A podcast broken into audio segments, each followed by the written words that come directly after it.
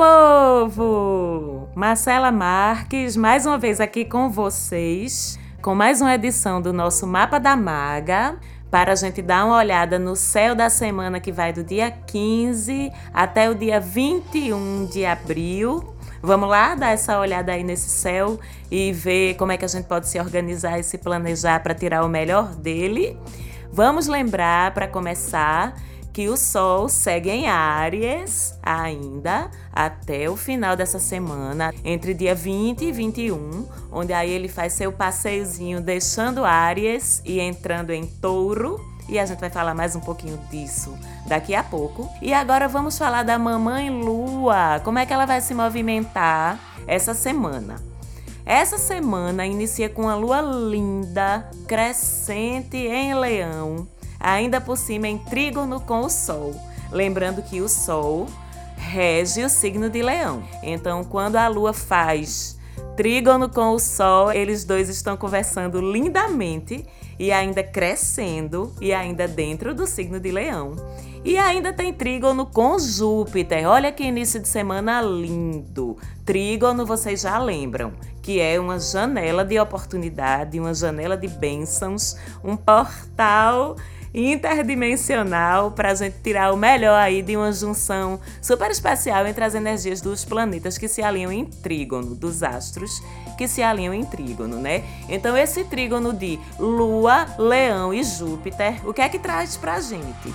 Expansão e desenvolvimento sempre, tá? Porque a Lua ainda está crescente em tudo que é referente à criatividade, otimismo, autoconfiança, brilho próprio, positividade, porque Leão traz tudo isso pra gente. Tudo que é relacionado com justiça e crenças também, com seu sistema de valores, certo? É um momento super propício, super especial para a gente expressar a essência da gente sem vergonha, porque Leão é sem vergonha no bom sentido, porque é uma energia muito autoconfiante, de muita autoestima de muita segurança. E essa posição aí, esse trígono, disponibiliza isso para todos nós. Então é expressar sua essência sem vergonha, com orgulho de você ser quem você é, do jeito que você é, aceitando suas, entre aspas, falhas, que são simplesmente coisas que a gente tem a melhorar, trabalhando elas com positividade e se vangloriando, se orgulhando sim de suas qualidades, de suas aptidões. É o momento perfeito para a gente estar tá trabalhando e expondo tudo isso aí. Quais são as sombras de um movimento tão forte, de tanto brilho nesse iníciozinho aí de semana? As sombras de leão. Lembra que eu falo que sempre as sombras são os excessos das qualidades, né? E não seus opostos. Então, quais são os perigos das sombras de leão? Um egozinho, um pouquinho de egocentrismo, um pouquinho de estrelismo, uma vaidadezinha exacerbada, que Júpiter, vocês lembram que Júpiter exagera tudo. Então a gente tem que ter cuidado para não resvalar, para não cair nesses excessos leoninos, já que essa lua crescente vem com tanta força, se estar consciente, estar se olhando, se observando e tirar o melhor dessa posição desse iníciozinho de semana aí. Temos também, depois de tanta positividade, de uma janela de oportunidade tão bonita, Lógico que nem tudo são flores, e é por isso que a gente tá aqui para prever as sombras e dar um ninja nelas, tirar o melhor de cada momento. Então essa semana começa também com a quadratura do Sol com os três carrancudos do zodíaco, tá certo? Quem são os três carrancudos do zodíaco? Nossos professores, nossos mestres, nossos médicos, nossos carrascos, nossos psicólogos Saturno, Netuno e Plutão. São os planetas das profundezas, os planetas da seriedade, das cobranças no bom sentido. Então, como é que essa dança aí de quadratura do Sol com Saturno, Netuno e Plutão acontece? A quadratura, vocês lembram, né? É aquela tensão, aquele desafio que a gente precisa observar, que a gente precisa superar, que se reflete muitas vezes como conflitos internos, conflitos dentro de nós.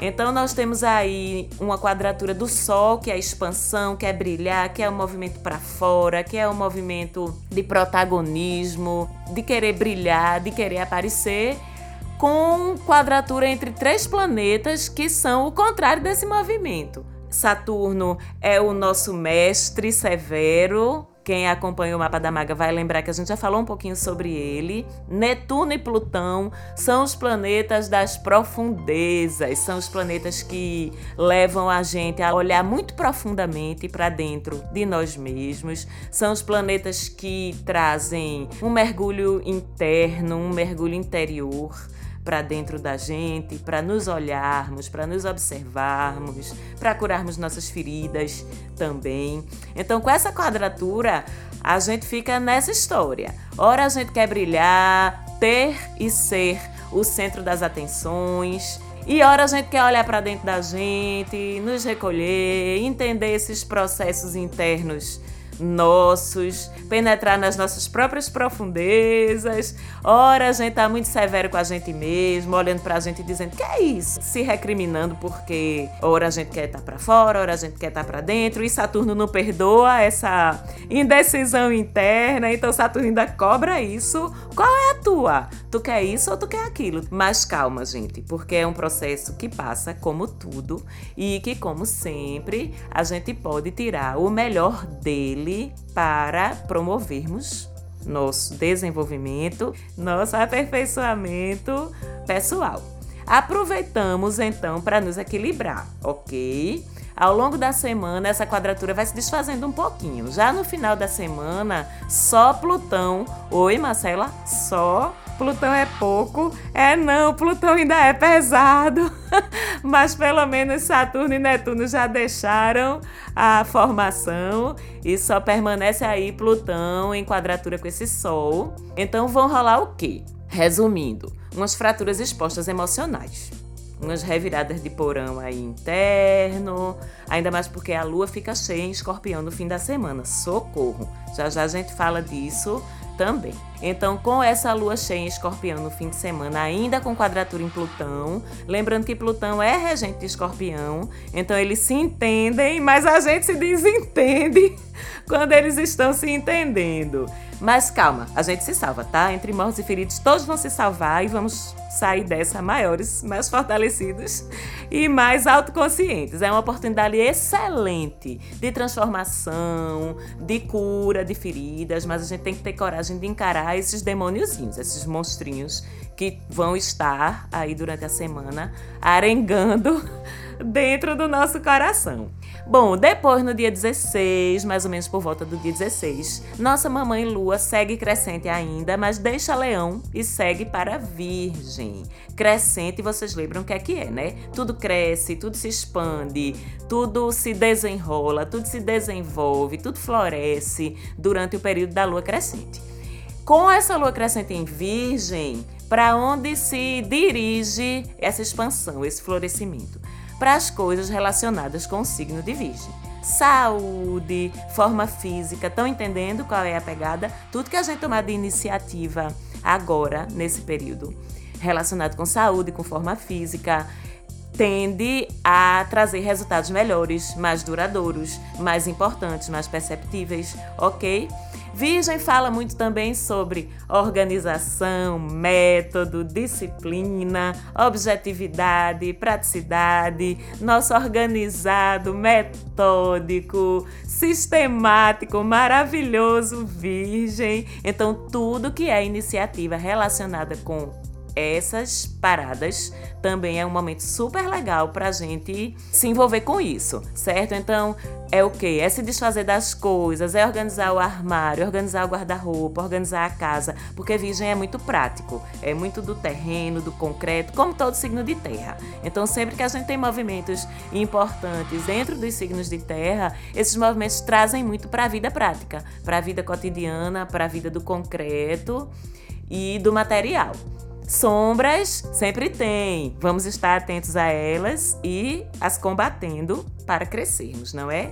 Então, qual é a sombra dessa lua crescente em Virgem que a gente precisa ter cuidado? Excesso de criticismo, excesso de perfeccionismo, excesso de chatice, porque rola a brincadeira que Virgem talvez seja o signo mais chato do zodíaco. Não, tenho virginianos amadíssimos e não são chatos, não, são só realmente um pouquinho mais exigentes do que o restante do pessoal do zodíaco certo? Então, essa lua está crescente em Virgem, fazendo um posicionamentozinho aí com Mercúrio e Netuno e Vênus, se opõe a Mercúrio, Netuno e Vênus, que ainda estão dentro de Peixes, tá?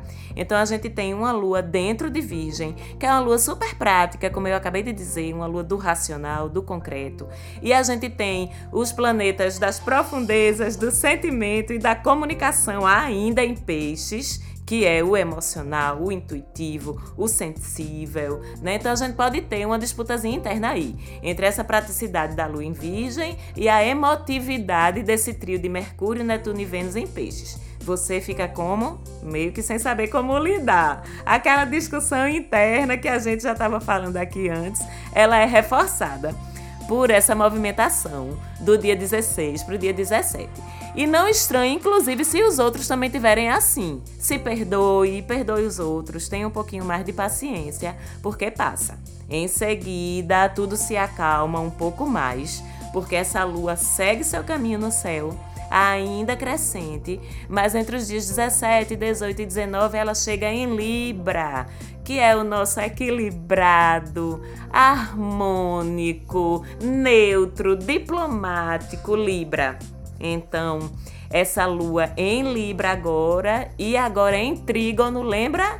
Benção, janela de oportunidade com Marte. É uma oportunidade linda essa lua para a gente aproveitar o quê? O espírito diplomático, harmônico, justo, equilibrado de Libra em harmonia com o espírito guerreiro de Marte. Então a gente tem aí muita energia, muita disposição para lutar por justiça, por harmonia, para conciliar, para reconciliar. Lembrando que Libra é regido por Vênus, que fala de dinheiro, mas fala também de amores. Então é uma boa oportunidade, uma janela boa para conciliações e reconciliações de todos os tipos, inclusive amorosas. Quando eles dois se alinham, a gente fica todo mundo mais diplomático, mais justo, mais equilibrado e mais aguerrido, mais guerreiro por causa da energia de Marte para enfrentar nossas batalhas aí.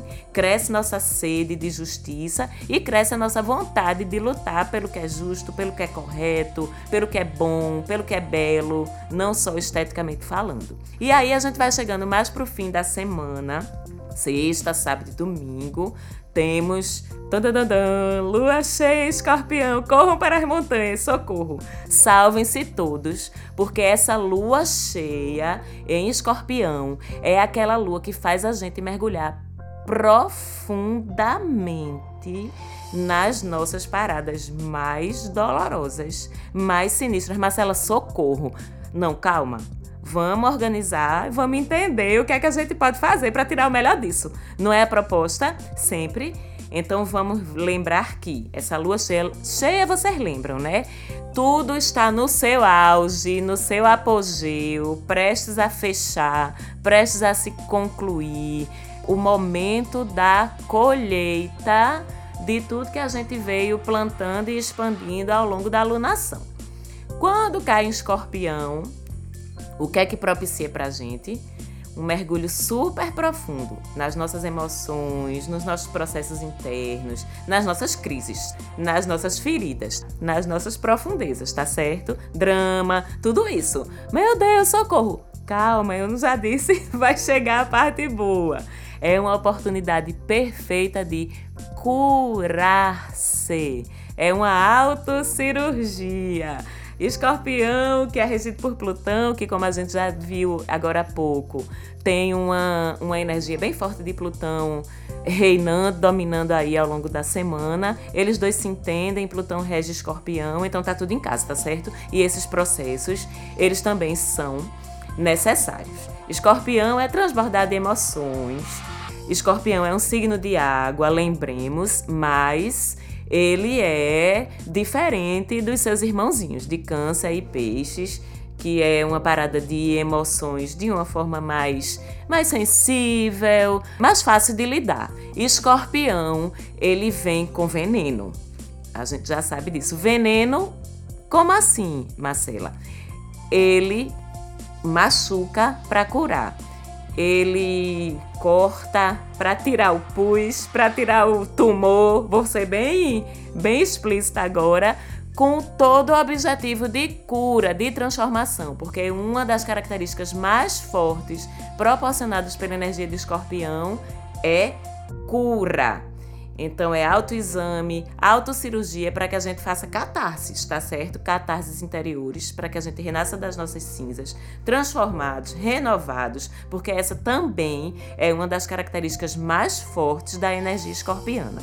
A capacidade de se curar, se olhar profundamente para se curar e renascer e voltar com todo o gás totalmente transformado e totalmente renovado.